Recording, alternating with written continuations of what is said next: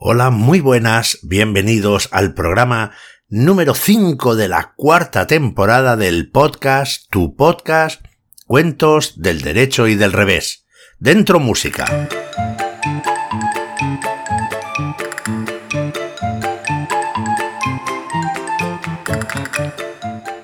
Traspasada ya la frontera de los 100 programas, nos adentramos en el programa 101 y queremos hacerlo con un montón de novedades y por eso comenzamos de forma extraordinaria nuestro programa saludando al queridísimo pirata Burete. ¿Cuántos programas has dicho que llevamos ya? 101, Burete, 101. 101 Dármata. ¿Qué dices, Burete? ¿Qué dices? Ya la están liando, incluso antes de decir hola, no has dicho ni siquiera hola y, ya estás haciendo chistes. Tienes toda la razón, Julianini, tienes toda la razón. Hola. Siento un dármata. Mira, eh, Burete, cuando se te mete una cosa en la cabeza es que no hay manera de sacarla, ¿eh? Es que, mira, eh, Julianini, te lo voy a decir. Yo no puedo dejar de pensar en que el programa 101 y yo, si pienso en el programa 101, a mí lo que me viene a la cabeza es la película de los 101 Dármata que la he visto un montón de veces. Bueno, mira, vamos a hacer una cosa. Tú sigue pensando en tus dálmatas y mientras tanto yo voy a saludar a nuestra querida gallina Nati Kismikis. Hola Julianini, hola amigos y amigas, hola, hola, hola, hola, hola, hola, hola, hola, hola. Por cierto, ¿Habéis echado ya algún vistazo a los libros de los que hablábamos la semana pasada? Bueno, Nati, seguro que nuestros amigos sienten curiosidad, pero bueno, tampoco hace falta así agobiarles tanto con los libros, cada uno que lleve su ritmo, que vaya como quiere. Seguro que los más curiosos ya han echado un vistazo, pero bueno, no les agobies mucho. Bueno, bueno, lo siento, es que a mí me gusta tanto aprender cosas. Bueno, damos la bienvenida también a nuestro perro Parkinson. Muy buenas, Julianini. Saludos y abrazos para todos los amigos y amigas de la familia del podcast Cuentos del Derecho y del Revés. Y voy a decir una cosa. ¿Qué, qué vas a decir, Parkinson? Voy a decir Priviet. ¿Eh? ¿Has dicho, muchacho? ¿Eh? ¿Cómo era? He dicho Priviet. Vale, muy bien. Priviet. ¿Y eso qué significa, Parkinson? Pues Priviet significa hola en ruso. ¿Y ahora qué pasa, Parkinson? ¿Habrá habla ruso tú o qué? No, no, no, no. Yo no hablo ruso, ni muchísimo menos. Solo que he buscado cómo se dice hola en ruso. ¿Y puede saberse por qué has buscado cómo se dice hola en ruso, señorito Parkinson? Pues muy sencillo, Burete, muy sencillo. Porque últimamente he estado mirando las estadísticas del programa. Y desde hace unas cuantas semanas tenemos unas escuchas fijas que vienen de la Federación Rusa.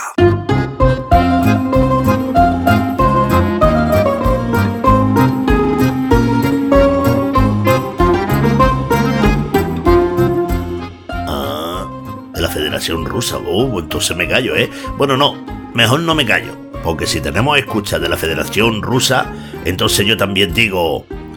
Priviet. Bueno, muy bien, por supuesto que damos la bienvenida a nuestros amigos de la Federación Rusa y les decimos lo que decimos a todos los amigos del podcast. Estaríamos encantados que nos escribieseis para contarnos quiénes sois, de dónde nos escucháis, etcétera, etcétera, etcétera, contadnos algo de vosotros.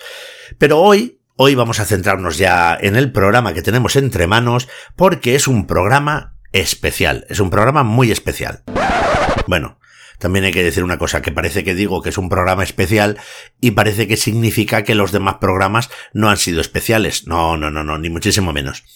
Todos los programas son especiales para nosotros. Cada programa que hacemos lo hacemos con todas nuestras ganas, ¿verdad, chicos y chicas? Sí, sí, es verdad, doy fe. Eso tú da lo que quieras, pero yo digo que sí, que es verdad. Sí, señor Julianini. Adelante. Bueno, pues todos son especiales, pero este es doblemente especial. Es especial porque es un nuevo programa y es especial porque además vamos a hacer un doble viaje. Me explico. Cada vez que nosotros hacemos un programa, viajamos desde donde vivimos hasta el lugar del cuento. Puede ser China, puede ser Corea, puede ser algún país de Latinoamérica. Bueno, hemos viajado por todo el mundo. Pero hoy vamos a hacer un viaje doble. No solo vamos a viajar en el espacio hasta otro país, sino que además vamos a viajar en el tiempo. Eh, Julianini, ¿cómo? ¿Cómo dice en el tiempo? ¿A dónde vamos? Pues nos vamos a Grecia. Nos vamos a ir a Grecia, pero no a la Grecia actual o la Grecia de hace uno o dos siglos, no, no, no. Nos vamos a ir a lo que se llama la Grecia clásica.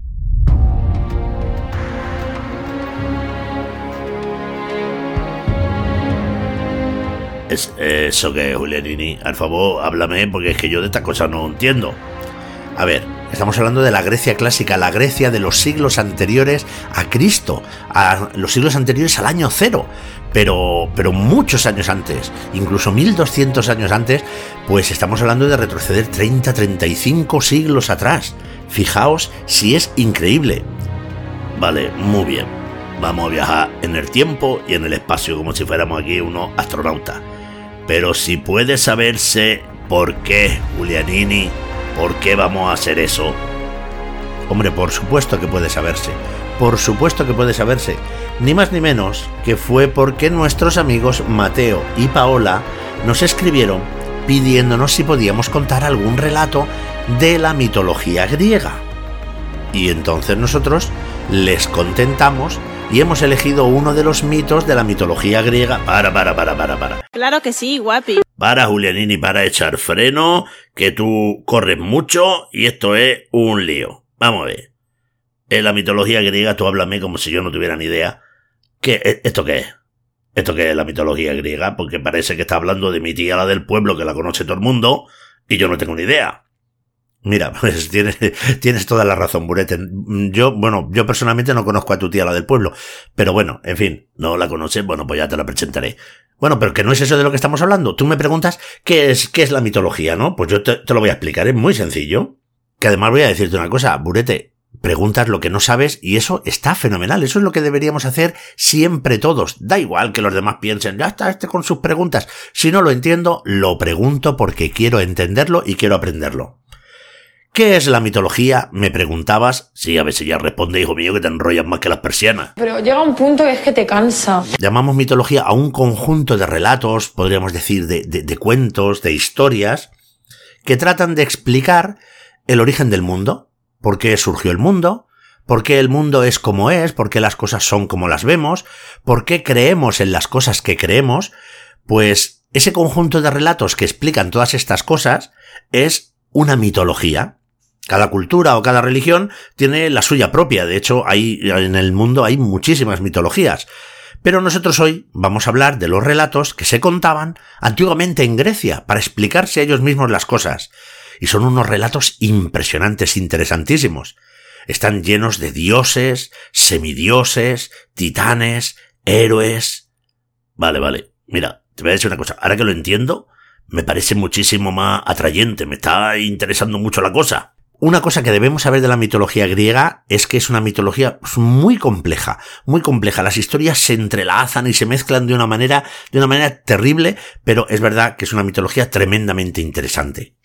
Vale, pero ahora te voy a preguntar Julianini. ¿Y, ¿Y qué relato vamos a contar hoy? A ver, porque yo quiero saberlo.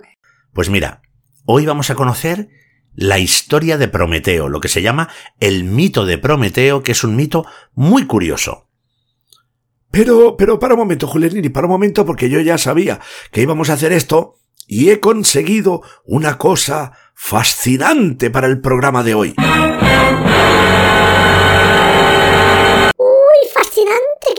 Más sugerente. Cuenta, cuenta, Parkinson, ¿qué es? Bueno, pues es muy sencillo. Mira, en Grecia, en Grecia había muchos dioses, muchos, muchísimos. Una cantidad de ellos impresionante. Pero solo uno era el más importante de todos, al que llamaban el padre de los dioses. El padre de los dioses. ¿Y, y quién era? Pues su nombre es Zeus. Y no os lo vais a creer, pero... ¡Lo tengo al teléfono! ¿A quién? ¿A Zeus? ¿Al mismísimo Zeus? ¿Has llamado al Monte Olimpo y está Zeus esperándonos al teléfono? Ya lo creo que sí. Lo mío me ha costado, ¿eh? Que anda que encontrar el teléfono del Monte Olimpo. Bueno, pues, pues vamos a hablar rápidamente con él. Zeus, Zeus. Hola, buenos días. Menos mal. Ya creía yo que era una broma. Llevo aquí diez minutos al teléfono ya, esperando. Que yo, señor mío, tengo cosas que hacer, cosas de, de, de dioses. Sí, sí, bueno, ya nos lo imaginamos, señor Zeus. Y yo te voy a decir una cosa. Cuando pierdo la paciencia, fulmino a alguien con un rayo, ¿eh? Sí, sí, ya, ya sabemos que tiene usted mal carácter. A mí, a mí no me gusta que me toquen las narices, ¿eh?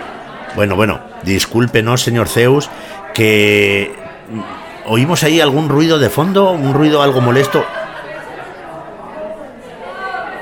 Sí, sí, es que, ¿sabe qué pasa? Tenemos reunión de los dioses del Olimpo. Hemos convocado una reunión. Están aquí, están aquí todos, mira, Hermes, Her- Hermes, ¿qué pasa, Hermes? ¿Cómo está? Afrodita, Atenea, Hefesto, Poseidón, bueno, están todos, están todos, pero están armando un jaleo. ¡Silencio! ¡Silencio, que estoy al teléfono! Pero no grites. Toma, Apolo, por gracioso, un rayo. No se enfade, no se enfade, hombre. Hombre no, hombre no, Dios. Llámeme Dios. Me, yo sé que tengo un pronto un poquito malo, ¿eh? Me pierde el carácter. Bueno, mire, en realidad nosotros le llamábamos porque solamente queríamos contarle que hoy íbamos a narrar una de las historias de... Artemisa, Artemisa, no te hagas la graciosa que te he visto. Te he visto burlarte de mí. Hala, toma rayo, por graciosa. ¿Qué decía, joven? Bueno, bueno, eh, joven, joven, tampoco sea tan optimista, eh, señor Zeus. No, no, que le decía yo que vamos a contar hoy el mito de Prometeo. Ah, Prometeo. Ya creo que me acuerdo de él, me acuerdo muy bien. Bueno, me voy a dar una vuelta por el mundo, ¿eh? A ver qué se cuece por allí. Vale, pero no tardes. ¿Quién era? Era, Eso, eso mismo le he preguntado, que quién era. era. Es que eh, hay eco por ahí o qué. No se haga usted el gracioso, ¿eh? Que le pego un rayazo con los camochos. Era, era. Mi esposa. Era. Se llama Era. Con H. H-E-R-A. Era. Ay, ay, ay, vale, vale, perdone, perdone, me había confundido. Me dicho, me dicho Era que va a bajar del Olimpo a dar una vuelta por el mundo. Ella quiere echar ahí una miradita a ver cómo van las cosas. Que ella también le digo, también tiene su carácter, ¿eh? Tiene que llevar usted cuidado con ella. ella es la diosa del matrimonio y de la familia, pero ojito, no se le ocurra enfadarla, ¿eh? Eh, ¿De qué estábamos hablando? Ah, sí, sí, sí, sí, sí, sí. Eh, Prometeo, era Prometeo, no sé, Prometeo. Usted cuenta la historia, ¿eh? Pero a mí no me deje mal. Porque si lo hace, tengo aquí un rayo con su nombre. Miren, este rayo pone, pone, eh, ¿cómo se llama usted? No tenías ni idea, ¿eh, papá? Toma rayo, Atenea, por graciosa. su nombre es... Eh, Julianini, mi nombre es Julianini. Pues aquí tengo un rayo que dice Pa Julianini. Bueno, le dejo que están los titanes liándola otra vez y, y- y no aquí en repartir rayos. Hasta luego.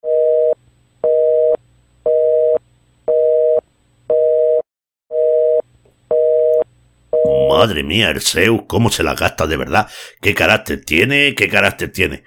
Bueno, eh, digo yo, que qué os parece si ahora es que todavía estoy un poco impresionado con la llamada esta al Monte Olimpo y, y- y Zeus que está dedicándose a tirar rayos a todo el mundo? ¿Qué os parece si ahora conocemos la historia del derecho del mito de Prometeo? ¿Pero cómo? ¿Así? ¿Sin que Nati dé sus datos ni nada? Ah, bueno, vale. Es que yo pensaba, claro, que al hablar de la Grecia antigua, pues igual Nati no había preparado datos para hoy. Pues está muy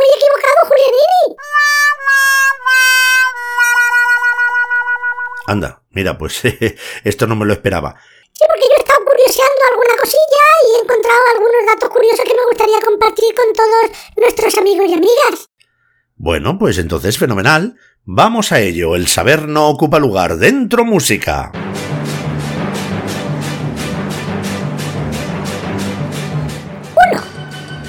En el año 776 a.C. se celebraron en Grecia las primeras Olimpiadas. 2. Eran unas competiciones deportivas tan importantes que separaban las guerras los días de los Juegos Olímpicos, para que la gente pudiera acudir a verlos. 3. Grecia es la cuna de la filosofía. 4. Grecia es la cuna de la democracia. 5. En Grecia existieron los primeros gimnasios, donde se acudía a practicar ejercicio físico. 6. Todas las ciudades tenían un ágora, que era un espacio público donde se realizaba la actividad social y política. Allí se reunía la gente a charlar, a discutir, a debatir, a tomar decisiones. 7. En algunos templos había oráculos, donde la gente acudía para conocer la voluntad de los dioses. Allí había unas sacerdotisas que interpretaban la voluntad de los dioses y se la decían a los hombres, se llamaban pitonisas. El templo más famoso era el que tenía el oráculo de Delfos. 8. Las ciudades más importantes de la Grecia antigua fueron Esparta y Atenas. 9. Grecia es la cuna del teatro. 10. Grecia dejó al mundo una enorme herencia política, religiosa, filosófica, científica y artística.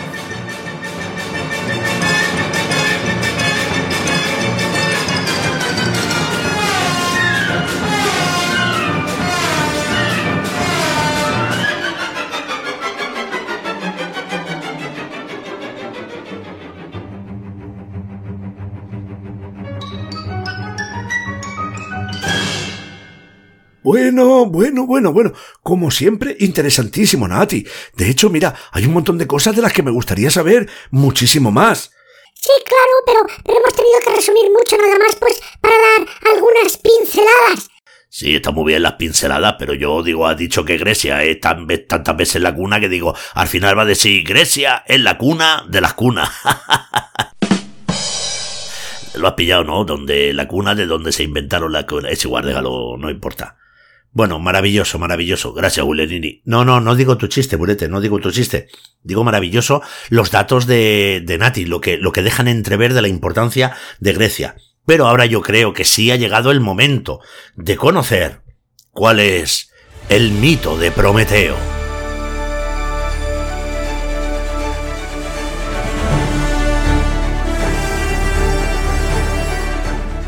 Érase una vez en el origen de los tiempos.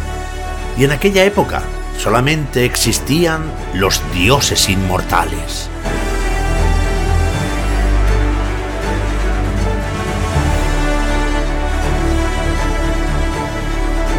Los hombres, los animales y las demás especies de seres vivos que ahora vemos en la Tierra de forma normal no existían, no habían nacido. Fueron los dioses los que los crearon. Y cuando decidieron crearlos, se metieron dentro de la tierra, en la oscuridad húmeda de la tierra, y allí decidieron que crearían a los seres vivos. Se repartieron el trabajo y le tocó, curiosamente, a Prometeo, el protagonista de este mito, crear al hombre. Así que mientras todos estaban en la faena de crear a sus criaturas, pues Prometeo estaba pensando cómo podría crear al hombre y después de darle muchas vueltas, tomó una decisión que cambiaría el curso de la historia. Decidió que crearía a los hombres a imagen y semejanza ni más ni menos que de los dioses inmortales. Y esta es la razón por la que los hombres son diferentes al resto de los animales. Mientras que los animales miran a la tierra inclinados, el hombre, como está hecho a imagen de los dioses, levanta la cabeza y mira al cielo. También es verdad que al principio la raza humana entre todos los demás seres era solamente uno más. Nada hacía presagiar todo lo que vendría después. El caso es que Prometeo y su hermano Epimeteo recibieron una misión muy, muy, muy importante, importantísima, crucial. Los dioses les encargaron que ahora que los seres estaban creados en el interior de la Tierra, pues les repartiesen todas las cualidades que había entre ellos, las repartiesen de manera que cuando subiesen a la superficie, pues ningún animal o ser vivo desapareciera porque no tenía las cualidades adecuadas.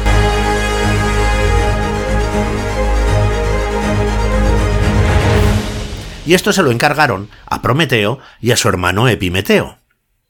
Cuando llegó el día de comenzar a repartir las cualidades asignadas, Epimeteo le pidió a su hermano Prometeo que le dejase hacer el trabajo a él solo. Por favor, déjame, me gustaría hacerlo a mí solo. Y, mira, podemos hacer una cosa. Yo hago el trabajo y luego tú si quieres, antes de que los seres vivos suban arriba, pues lo revisas, inspeccionas el trabajo que yo he hecho. El caso es que tanto insistió Epimeteo que su hermano Prometeo accedió y le dejó a él repartir las cualidades entre todas las criaturas. Y la verdad es que Epimeteo usó muy bien la cabeza, usó muy bien la cabeza, y empezó a pensar que tenía que repartir las cualidades de forma muy equitativa para que cuando las criaturas subieran a la superficie, ninguna de ellas pues desapareciera porque no estaba preparada para sobrevivir. Entonces, claro, empezó a pensar que las características de un animal debían compensarse con las características del otro. De modo que pensaba que los que tenían más fuerza, pues claro, podían acabar con los más débiles, pero la forma en la que no acabasen con los más débiles era que los más débiles fuesen más rápidos. Y también, el que era muy grande, pues claro, tenía mucha fuerza para, para defenderse, pero los que eran más pequeños pues se le ocurrió darles alas para que pudiesen escapar. Para que no fuera todo una lucha constante entre unos y otros, decidió que unos animales comerían hierba, fruta, raíces, y que otros cazarían a los animales para comer su carne. Pero claro, para que los que comen carne no acaben con los que comen hierba, pues hizo que los que comen hierba tengan muchos más hijos y más rápido que los que comen carne. Así nunca se acabarían. Además, Epimeteo se enfrentó a otro problema muy, muy, muy, muy, muy importante, que era también las estaciones que enviaba Zeus al mundo. De pronto hacía frío, de pronto hacía calor, así que repartió distintos pelajes a los animales para que, según donde fueran a vivir, pudieran sobrevivir. Y además pensó también en proteger las pezuñas y los pies, a unos les dio almohadillas en las patas, a otros les dio pezuñas para que no se hiciesen daño al caminar, el caso es que todo esto hizo Epimeteo y lo hizo muy bien. Pero cuando Prometeo revisó su trabajo, se dio cuenta que le había faltado un pequeño detalle. Había algo que a Epimeteo se le había pasado por alto. Había repartido todas las cualidades que los dioses le habían dado y se había olvidado de los hombres.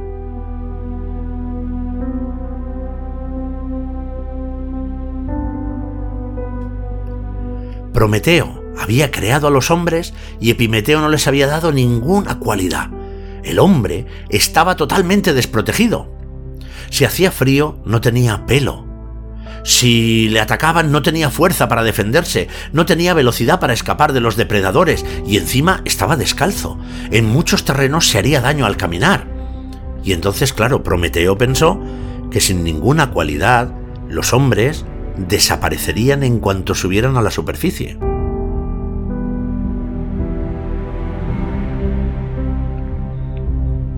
Así que Prometeo tuvo una idea, y le pidió a Zeus que les concediera el fuego. Así de esta manera los hombres, si hacía frío, podían calentarse, podían ver en la oscuridad, podrían incluso cocinar los, los alimentos, pero claro, se lo dio Zeus a los hombres, pero los hombres no sabían conservar el fuego, no sabían fabricarlo, así que de vez en cuando pues se extinguía y había que dárselos de nuevo y demás. Pero bueno, así iban las cosas, los hombres iban más o menos aguantando, cuando empezó a surgir un pequeño problema.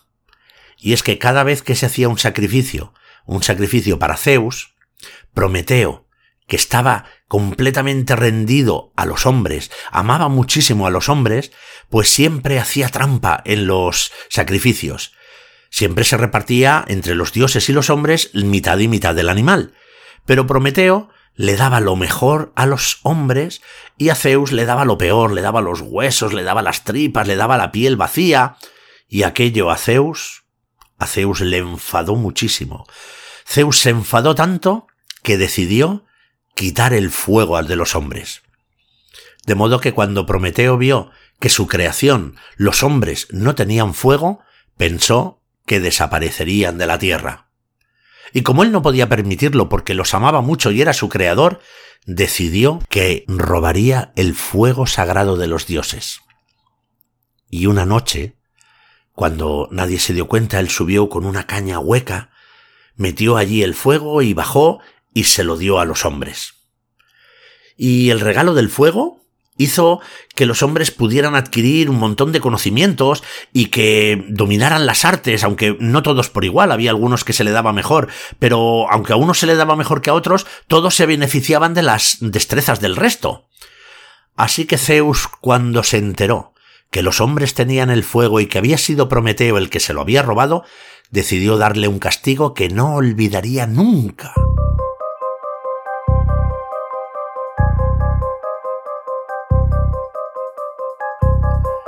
Capturó a Prometeo, lo ató con cadenas y con clavos de hierro a una enorme roca que estaba en las laderas de las montañas del Cáucaso y lo dejó allí para toda la eternidad. Zeus juró que no liberaría jamás a Prometeo. Y eso no era lo peor del castigo. Lo peor del castigo es que cada día llegaba un águila que picoteaba el hígado de Prometeo. Lo picaba y lo devoraba, hasta la noche en la que desaparecía, y esto a cualquier humano pues le hubiera causado la muerte. Pero Prometeo era un titán, era inmortal. Es verdad que le producía un dolor insoportable, pero como era inmortal, a la noche se regeneraba el hígado y al día siguiente volvía el águila a picar y a causarle dolor, se marchaba y el hígado volvía a estar nuevo al día siguiente, así en un castigo eterno. Y nadie sabe con certeza cuánto tiempo pasó Prometeo con este castigo. Hay quien dice que fueron 30 años, otros 300, hay quien habla incluso de 30.000 años. Pero bueno, en realidad esto es una cosa menor para un ser inmortal. El caso es que aunque Zeus había prometido no liberarlo nunca, sucedió una cosa curiosa. El héroe Heracles, semidios, hijo de Zeus, al que los romanos llamaban Hércules, conocido por su enorme fuerza, iba a realizar uno de sus trabajos y pasó por una de las montañas del Cáucaso y se encontró allí a Prometeo.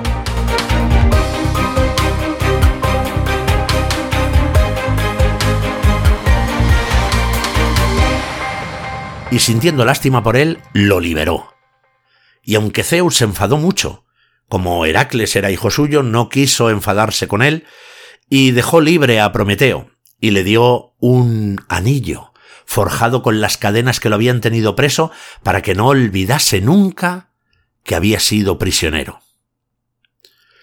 En fin, el caso es que los hombres, gracias al fuego que le había dado Prometeo, pues pudieron comenzar a hablar, y se empezaron a diferenciar de los animales, hacían casas, aprendieron a hacer vestidos, a labrar la tierra, construyeron altares, esculpieron estatuas de los dioses, y los hombres mejoraron muchísimo. Solo tenían un pequeño problema, es que no eran capaces de vivir juntos, porque no habían adquirido todavía el saber político, no tenían un sentido de la moral y de la justicia que les permitiese vivir juntos. Y al final, y aunque intentaban formar ciudades, siempre al final se tenían que volver a dispersar y marcharse cada uno por su lado.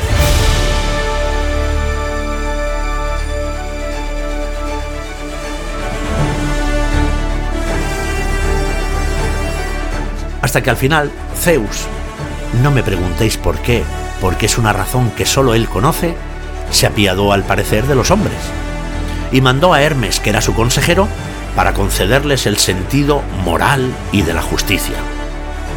Y antes de salir, Hermes el mensajero le preguntó a Zeus si este saber moral y de la justicia lo tendría que repartir entre todos o solo a unos pocos, como había ocurrido con las artes. Y Zeus se quedó pensando y dijo que no, que el sentido moral y de la justicia lo debían compartir todos los hombres. Y colorín colorado, este cuento se ha acabado.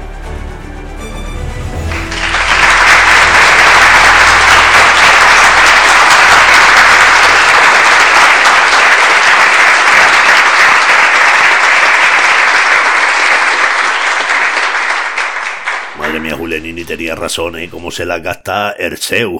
Qué poco sentido el humor tenía, ¿eh? Uy, y tanto, y tanto. Zeus es famoso por los castigos que imponía, sino que se lo pregunten a Sísifo o a Atlas, que era hermano de Prometeo. Ay, pues ahora, ahora no nos dejes así. ¿En, en qué consistieron esos castigos? Pues mira, por ejemplo, a, a Sísifo lo castigó de la siguiente manera. Le, le dejó ciego y luego lo puso al pie de una montaña con una ladera empinadísima y muy alta, donde justo abajo había una enorme piedra. Pues Sísifo tenía durante todo el día que empujar la piedra montaña arriba estando ciego, para que cuando llegaba arriba la piedra rodaba de nuevo abajo de la ladera y él de nuevo tenía que empujar. Y durante toda la eternidad Sísifo estaba empujando aquella enorme piedra montaña arriba. Anda, mi madre, pues yo no sabía eso. ¿Y, y Atlas? ¿Atlas cómo le castigó? Pues mira, si, si buscáis una imagen de Atlas, bueno, pondremos una imagen de Atlas en la, en la comunidad, pondremos, mira, de Prometeo, de Sísifo, de Atlas, si buscas una, aparece siempre como con una especie de, de enorme pelota sobre los hombros. Eh, Atlas era un titán, hermano de Prometeo, y Zeus lo castigó a soportar en su espalda el peso de todo el universo durante toda la eternidad. Eso ya es demasiado para mi cabeza, yo no doy para tanto. O sea que imagínate cómo se las gastaba. Sí, sí, la verdad es que no había que bromear con él, ¿eh? Madre mía, qué carácter. No, no, no, no se me ocurriría a mí gastarle una broma a Arceu. Oye, ni siquiera contarle un chiste. No le gusta y no sabe qué castigo te, te pone. Madre mía, qué tío. Pero vamos a ver, eh, ahora yo eh, le quiero decir, a ver, Parkinson, ¿tú ahora qué vas a hacer? ¿Tú, tú qué, de qué nos vas a hablar? Porque no creo que vaya a recomendarnos un libro infantil que hayan escrito en la Grecia antigua. No, no, claro que no, claro que no. Por supuesto. Eh, primero porque no había, no, no se escribían libros específicamente para los niños. Aparte, porque lamentablemente muchos libros, muchos libros de la antigüedad se han perdido, no han llegado a nosotros. Algunos sabemos que se han perdido porque están citados y no se encuentran los libros, pero hay otros que habrán desaparecido y nadie lo sabe. Y los libros que había, pues no eran libros escritos específicamente para los niños, aunque los niños los leían. ¿Por qué? Porque la educación en Grecia era muy importante. Así que por eso los ponían a conocer las obras de autores propios de allí de Grecia. Pero hoy no voy a hablaros de libros. Hoy voy a hablaros de la materia con la que se hacen los libros. ¿De papel? ¿No va a hablar de papel? No, mira, entre otras cosas porque los libros antiguos no se hacían de papel. Vaya, pues ahora ya sí que la estamos liando. Voy a hablar de una de las cosas que nos dejaron en herencia los griegos. ¿Dinero? ¿No han dejado dinero? ¿Monedas de oro? ¿Doblones? ¿Sí? ¿Dónde está? ¿Hay algún mapa del tesoro? No. Palabras nos han dejado palabras, muchas más palabras de las que nos imaginamos. Bueno, tampoco te pases, no, que no será para tanto. ¿No estás exagerando un poquito, Parkinson? ¿No te está gustando tú un poquito? No, ni mucho menos, ni mucho menos, Burete. Mira, a los griegos les debemos un montón de palabras relacionadas con la ciencia, de hecho, incluso muchas de las asignaturas del colegio tienen origen en las palabras griegas. Nombres de personas, nombres de animales, nombres de continentes, nombres de cosas de medicina. Es que tenemos un montón. Yo si quieres puedo empezar a decirte palabras para que tú vayas viendo y solo serían algunas de las que tenemos. Bueno, bien, por mí no tengo ningún problema. Vamos, vamos allá. Algunas te sonarán y otras a lo mejor no. ¿Vale? Pero empezamos. Tírale, tírale.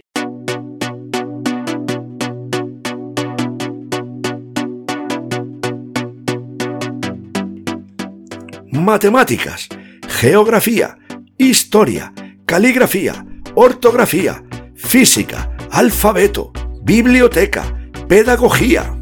Irene, Alejandro, Elena, Héctor, Esteban, Anastasia, Ángel, Casandra, Dafne cefalea, hepatitis, analgésico, podólogo, artritis, disnea, ginecólogo, dermatólogo, distrofia, pediatra, hipopótamo, hipocampo, Europa, Asia, pirómano, polícromo, andrógino, política, demografía, democracia, endoscopio, idea, helio, teología, talasoterapia, terapeuta, protagonista, agonizar, aeropuerto, hemorragia, estética, acróbata, filántropo, monarquía, automóvil, galaxia, original, políglota, didáctica, tanatorio, hípica, calistenia, cine, logopeda. Me va a dar una depresión que no puedo más. Y así podría seguir y seguir y seguir, porque hay muchísimas más. ¿Qué te ha parecido? ¿Qué te ha parecido, Burete? Burete, Burete, ¿qué te ha parecido? No, no, no, no te preocupes, no te voy a contestar. Porque hace rato ya que se ha desmayado, yo creo, creo que ha sido la impresión. Ya, es que sabéis qué pasa, yo creo que, que Burete necesita aprender, pero necesita aprender poco a poco, porque si le das toda la información de golpe a Burete, pues, pues sufre un colapso y, y le da un ataque. Hombre, pobrecito, yo no, no, no quería, yo no sabía que le iba a pasar esto. No, no, no, no te preocupes, Parkinson, porque no ha sido culpa tuya. Pero bueno, ¿sabes lo mejor? Lo mejor será que cuando se despierte, solo del disgusto, habrá entendido la importancia que el griego, las palabras griegas tienen en nuestro idioma. Sí, yo, yo creo que le habrá quedado claro, ¿no? Después del yuyu que le ha pegado. Eh, ¿Dónde estoy? ¿Qué ha, qué ha pasado? Nada, que te has desmayado de la impresión, hijo mío. Y, y además he tenido una cosa rara, he tenido, he tenido una visión. Eh, ¿Cómo que has tenido una visión? Sí, sí, sí. He tenido una visión de algo que vosotros no sabéis y lo peor de todo es que de algo que yo tampoco sabía. No sabía hasta que me pegó el golpe, ¿eh? ¿Y, ¿Y qué es? ¿Qué es lo que sabes y, y antes no sabías? Cuéntanos. Bueno, vamos a ver, mira, por ejemplo, vosotros sabéis que en el mundo, en el mundo antiguo había siete maravillas, ¿no?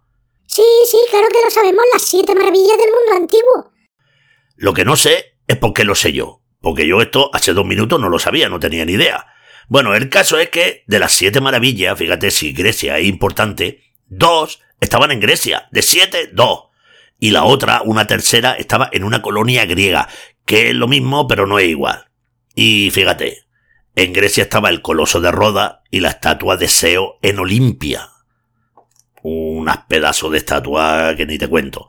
Y el tercero estaba en la colonia griega de Éfeso, que ahora está en territorio de Turquía, parece. Y era ni más ni menos que el templo de Artemisa, que era el templo más grande del Mediterráneo, un templo enorme, más grande que la Acrópoli de Grecia, no te digo más. Pero bueno, Burete, pues me estás dejando alucinado. ¿Y tú, ¿Y tú cómo sabes eso? Más alucinado estoy yo.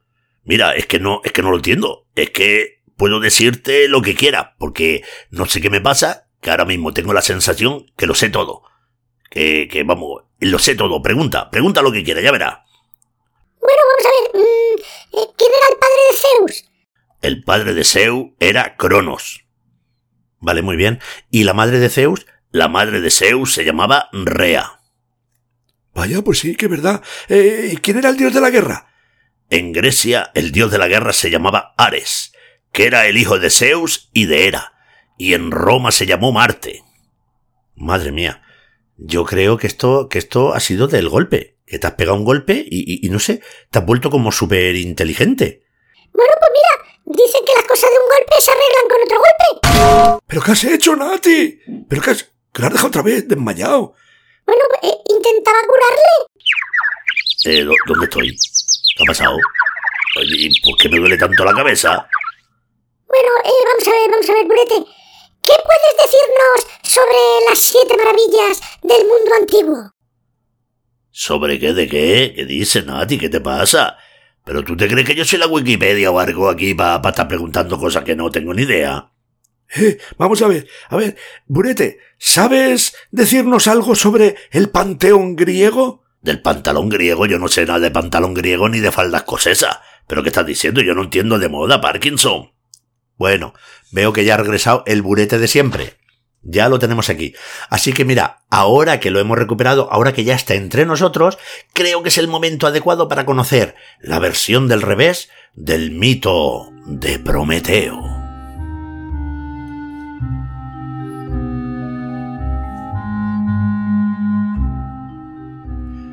Pues la historia del revés de Perseo Prometeo. Ah, ah, sí, sí, perdón, Prometeo. La historia del revés de Prometeo es igual a la que hemos contado hasta que él decide acercarse al Olimpo a robar el fuego de los dioses. Justo en ese momento, Tadeo... Prometeo. Eh, eso es, eso es. Prometeo subió hasta la cima del monte Olimpo, se adentró por los pasillos y las habitaciones y al fin encontró la estancia en la que custodiaban la divina llama. Qué bonito le ha quedado eso, oiga. ¿Le ha gustado? Mucho, mucho. Pues muchas gracias, Ulerini. ¿Puedes centrarte en la narración y dejar de charlar con la primera voz que aparece en, la, en los cuentos, por favor, Ulerini, de verdad? Bueno, perdón, Burete. Tienes razón. En fin. El caso es que cuando llegó, cogió el fuego entre sus manos y salió corriendo, pero, pero no había llegado ni siquiera a la puerta cuando... ¡Quema, quema, quema, quema! ¿Qué había ocurrido? Pues que Amadeo... Prometeo. Prometeo, perdón, se había quemado las manos, porque él no sabía que no podía llevar el fuego como el que lleva un brócoli. ¿Un brócoli? ¿No se le ha ocurrido ninguna imagen mejor que llevar un brócoli en la mano? Pues no, la verdad es que no se me ha ocurrido nada mejor. El caso es que bajó corriendo el monte Olimpo y fue corriendo a la consulta, a la consulta del médico más famoso del momento, más famoso de la historia, el famoso Hipócrates. ¿Pero dónde ha metido usted las manazas? Le preguntó el médico. Calle, calle, calle, calle. Se me ha ocurrido coger fuego con las manos. ¿Pero no sabe que el fuego no se puede coger con las manos como si fuera un brócoli? Bueno, dos semanas tardaron en curarse las quemaduras de Mateo. Prometeo. Prometeo. Su padre, el titán Jápeto, le decía, Tendrás que darle una vuelta a ese plan, hijo mío. El fuego no se puede coger como si fuera un brócoli. Bueno, ya está bien con la broma del brócoli, hombre. Perdón, perdón, perdón, es que era una tentación fácil. Así que Galileo... Prometeo. Está usted acabando con mi paciencia con la bromita de los nombres terminados en eo. ¡Basta ya! ¡Basta ya! Pues mire, le voy a decir una cosa, se lo agradezco muchísimo, porque no me quedaban muchos nombres más y al final me iba a meter en un lío. No avanzamos, Julianini, no avanzamos con la versión del revés. Voy, voy, burete, voy, voy, voy. El caso es que Prometeo, ya no hay más bromas con el nombre, le dio vueltas al asunto e ideó un pequeño cuenco para transportar el fuego, un cuenco de cerámica. Y aprovechó otra noche, y mientras los dioses dormían, se adentró de nuevo en el monte Olimpo. Consiguió poner la llama dentro del cuenco sin quemarse las manos. Salió de puntillas, llegó a la puerta y bajó la montaña. Cuando estaba llegando a la ciudad de los hombres,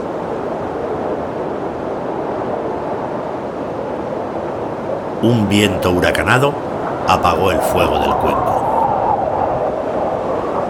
Prometeo se desesperó y arrojó el cuenco al suelo con furia que se partió en un montón de pedazos. Policía Municipal Griega.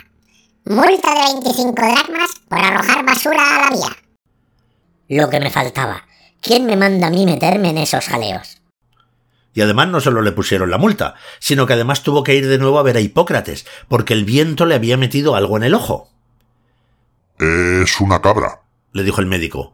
Se le ha metido a usted una cabra en el ojo. Debería tener un poquito más de cuidado. Calle, calle, calle, que no sabe qué día llevo. Su padre, Jápeto, le dijo.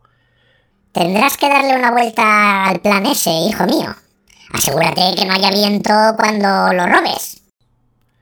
Y Prometeo esperó a que amainase el viento. Se fabricó un nuevo cuenco de arcilla y subió de nuevo al Olimpo. Robó el fuego. Antes de salir se aseguró que no hiciera viento, ni la más mínima brisa. Bajó por la ladera y el viento no soplaba. Por lo visto, Eolo, el dios encargado de los vientos, dormía en ese momento. Estaba Prometeo a punto de llegar a la ciudad de los hombres cuando...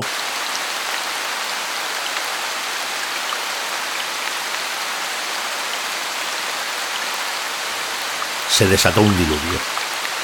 Cayó un chaparrón tremendo que empapó a Prometeo y, por supuesto, apagó la llama robada. Enfurecido Prometeo arrojó de nuevo el cuenco al suelo que estalló en mil pedazos. Otra vez haciéndose el graciosito, ¿verdad? Policía Municipal griega. 25 dracmas de multa por arrojar basura al suelo y 25 más por reincidente. Su padre Jápeto le dijo, Tendrás que darle una vuelta. Ya, ya, padre, ya. Ya, que se repite usted mucho. Y sécate, Prometeo, que vas a coger una pulmonía. y como para darle la razón a su padre, Prometeo cogió una pulmonía. Tuvo que ir a ver a Hipócrates de nuevo. Pero chico, ahora una pulmonía. Es que no aprendes. Le dijo el médico. Calle, calle, calle. Que no sé lo que me hago. Con las medicinas que le dio Hipócrates, Prometeo se recuperó relativamente pronto. Y antes de hacer nada, consultó la previsión meteorológica para asegurarse escoger un día sin lluvia ni viento.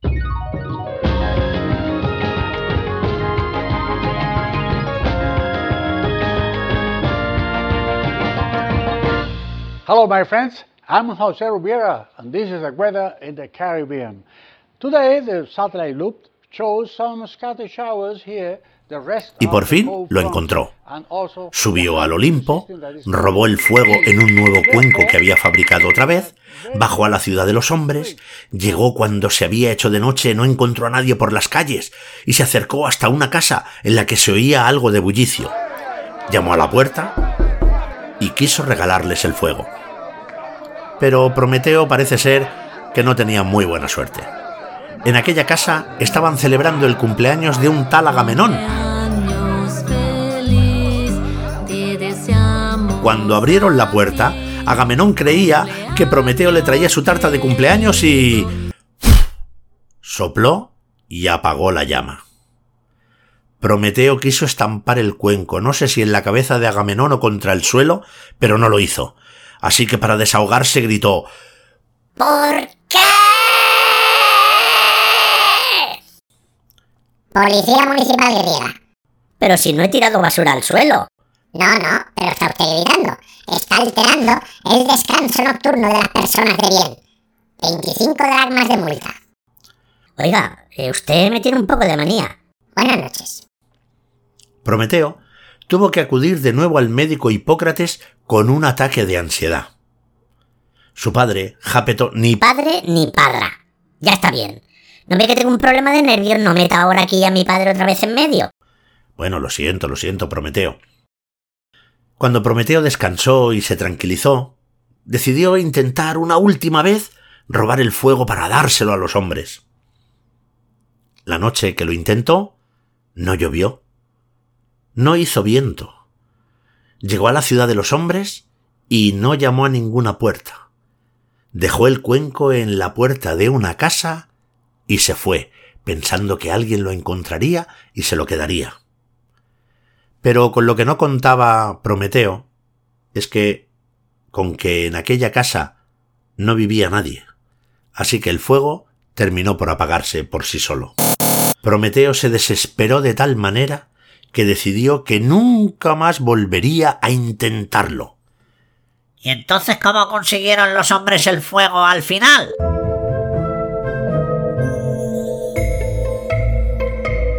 Pues muy sencillo. Los hombres consiguieron el fuego gracias a dos héroes desconocidos, dos héroes griegos y valientes llamados Cerilleto y Mecherión. Pero este no es el cuento de Cerilleto y Mecherión, este es el cuento de Prometeo. Así que es la hora de decir, colorín colorado, este cuento se ha acabado.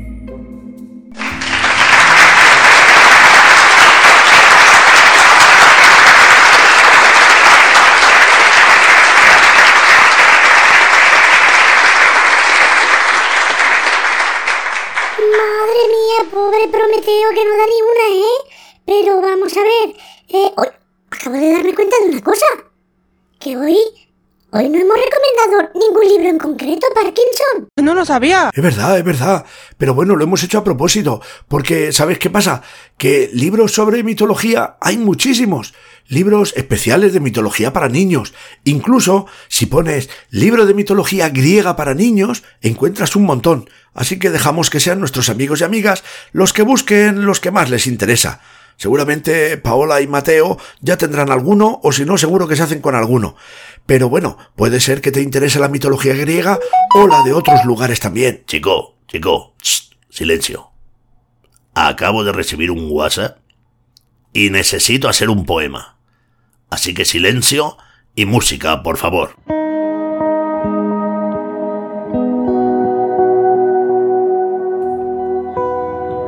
No, hombre, esa música no, por favor. Necesito la música de los cumpleaños.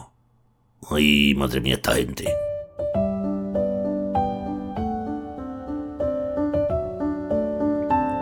Allá voy.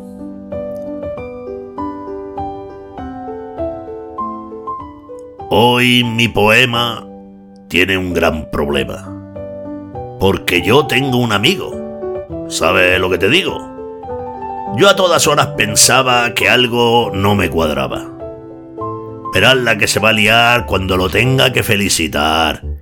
Porque su nombre tiene una rima que ni el mejor poeta atina.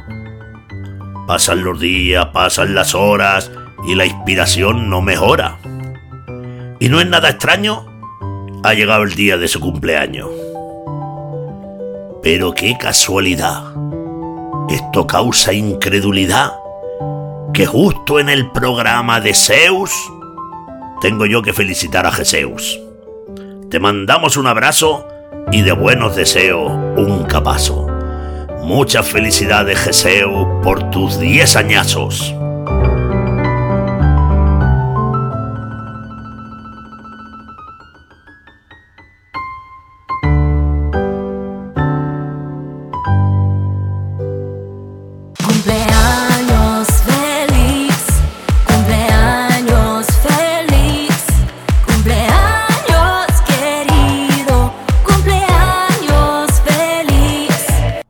No me digas, no me digas que es el cumpleaños de nuestro amigo Jezeus que nos escucha desde Bolivia.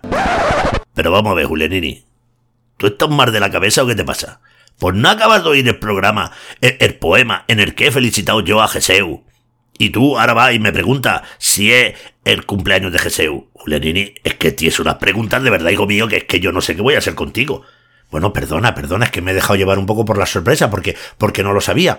Felicidades, Gezeus. Diez años ya, madre mía. Recibe un enorme abrazo de la familia de cuentos del derecho y del revés. Y ahora. Espera, espera, espera, espera. ¿Espera a qué? ¿Qué esperamos?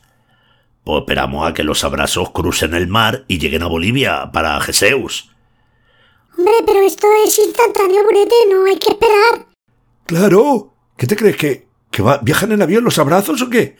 No, eh, viajáis en avión vosotros, que sois unos graciositos. Bueno, ¿sabéis lo que se me hace raro a mí?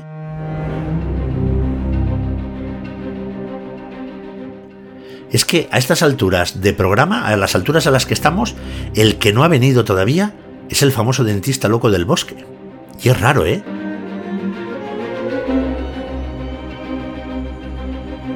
Tienes razón, Julianini. Eso es raro. Muy raro. Muy extraño. Bueno, no me parece tan extraño. Seguro que está montando alguna empresa o viajando a algún lugar de esos increíbles e interesantes. Ya sabéis cómo es. Si sabéis que es un hombre que no puede estarse quieto. Mientras tanto, en la casa de Sisebuto Sansón Sosa, el famoso dentista loco del bosque.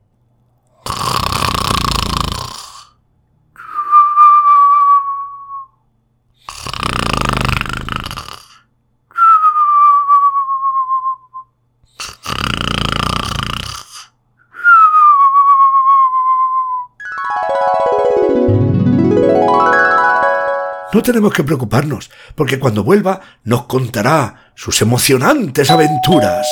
Ah, Mira, jeje, pues a lo mejor es él, el que llama a la puerta, ¿eh? Tanto estamos hablando aquí de que no viene, que no viene, pues tómalo, aquí está. Ah, pues mira, pues no, No es el famoso dentista loco del bosque. Buenas tardes, señor pirata burrete. Pero ¿no cree que le resultaría más fácil decir quién soy en lugar de decir quién no soy? Vamos, digo yo, porque así acabaría usted antes.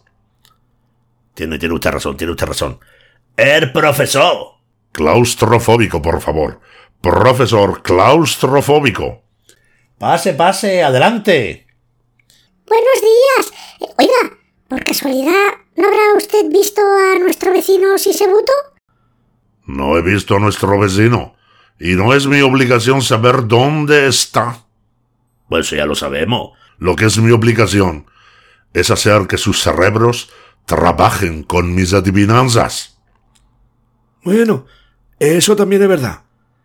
Además, la semana pasada propusimos una adivinanza Klaus del To. Por cierto, ¿dónde está el asesor do del To?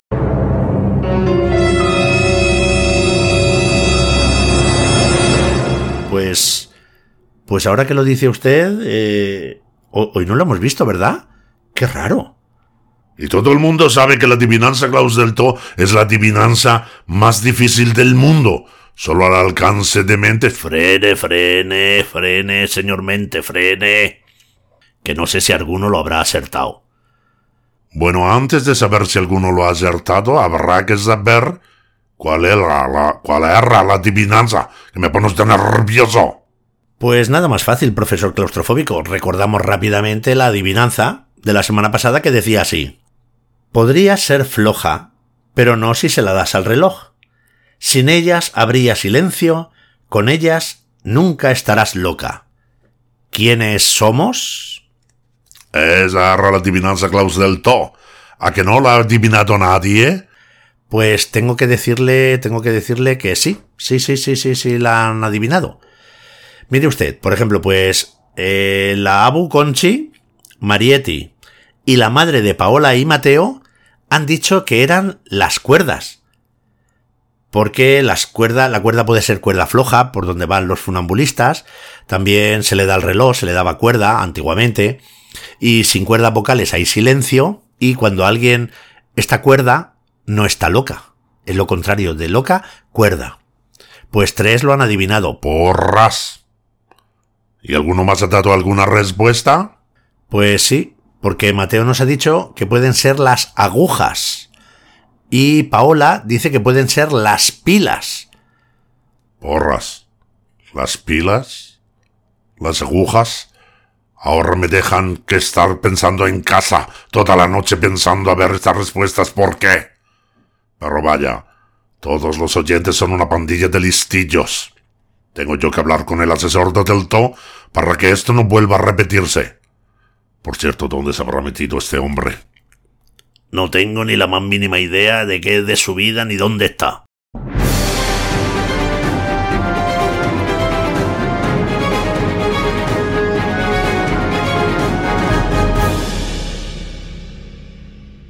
Hacemos una pequeña interrupción para recordar que como Julianini tiene la cabeza más perdida que el tesoro de los piratas, ha olvidado decir que también nuestro amigo John ha acertado la respuesta. Nuestro amigo John. Ánimo Julianini, que cada día estás peor.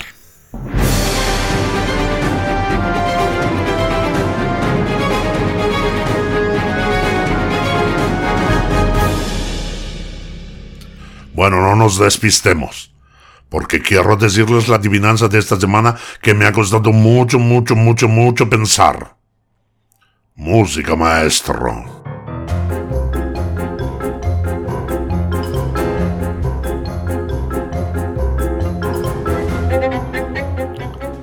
Lo mismo se mete en cuevas que te indica dónde ir. No es ni el más grande ni el más pequeño, pero también tiene un gemelo. ¿Quién soy?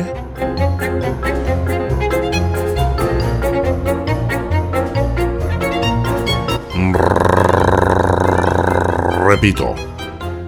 Lo mismo se mete en cuevas que te indica dónde ir. No soy ni el más grande ni el más pequeño, pero también tengo un gemelo. ¿Quién soy?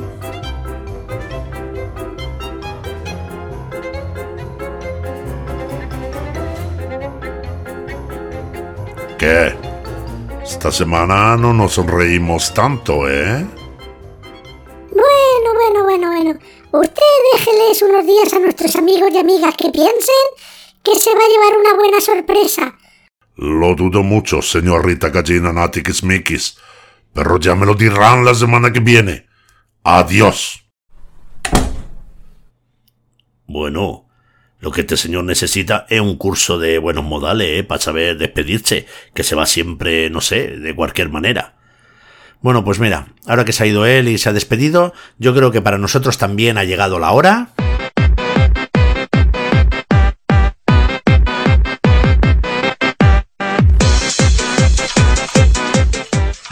La hora de convocaros para la semana que viene, que tendremos otro programa con algún cuento que todavía ni siquiera hemos pensado, ya lo buscaremos, es un misterio dónde viajaremos, pero esta intriga es algo que nos gusta muchísimo. También es la hora de deciros que estamos encantados en este programa, pero de verdad os lo decimos de corazón, haber dado respuesta a la petición de nuestros amigos Paola y Mateo, que nos pidieron un cuento de la mitología griega y aquí está el mito de Prometeo. Os decimos que si tenéis alguna cosa que os gustaría que contásemos, que si tenéis en vuestro país algún cuento favorito, hacednoslo llegar y nosotros trabajaremos el cuento y su versión del revés para ofreceros un programa. ¿Que no sabes dónde escribirnos? Pues te lo digo yo enseguida. Nos puedes escribir muy fácil al correo del programa. Ojo, este programa tiene correo, ¿eh? que esto es una cosa increíble. El correo es cuentos del derecho y del revés arroba gmail.com. Repito, cuentos del derecho y del revés arroba gmail.com. También nos puedes escribir en los comentarios de los episodios en iVoox o también nos puedes escribir en la comunidad de iVoox donde vamos poniendo noticias y cosas así donde pondremos hoy eh, algún cuadro sobre el mito de Prometeo, el de Sísifo, el de Atlas y demás. Que ahí puedes escribirnos en la comunidad de iVoox. Si te das cuenta ya no decimos iVoox, ¿eh? hemos, hemos aprendido. También nos puedes escribir a través de Facebook e Instagram. ¿Cómo? Pues en la página de la magia de Julianini nos mandas un mensaje privado y nosotros los leemos. Para contar lo que quieras, nos puedes contar lo que quieras, de dónde eres, cómo nos escuchas, cómo te llamas, cuántos años tienes, cuál es tu colegio, lo que quieras contarnos, lo que quieras contarnos. Y sobre todo, es la hora de deciros gracias, de corazón, gracias por estar ahí. Gracias porque la familia de Cuentos del Derecho y del Revés va creciendo poquito a poco y vamos haciendo cada vez una familia más grande. En este podcast, en el que no lo olvides, lo importante eres tú.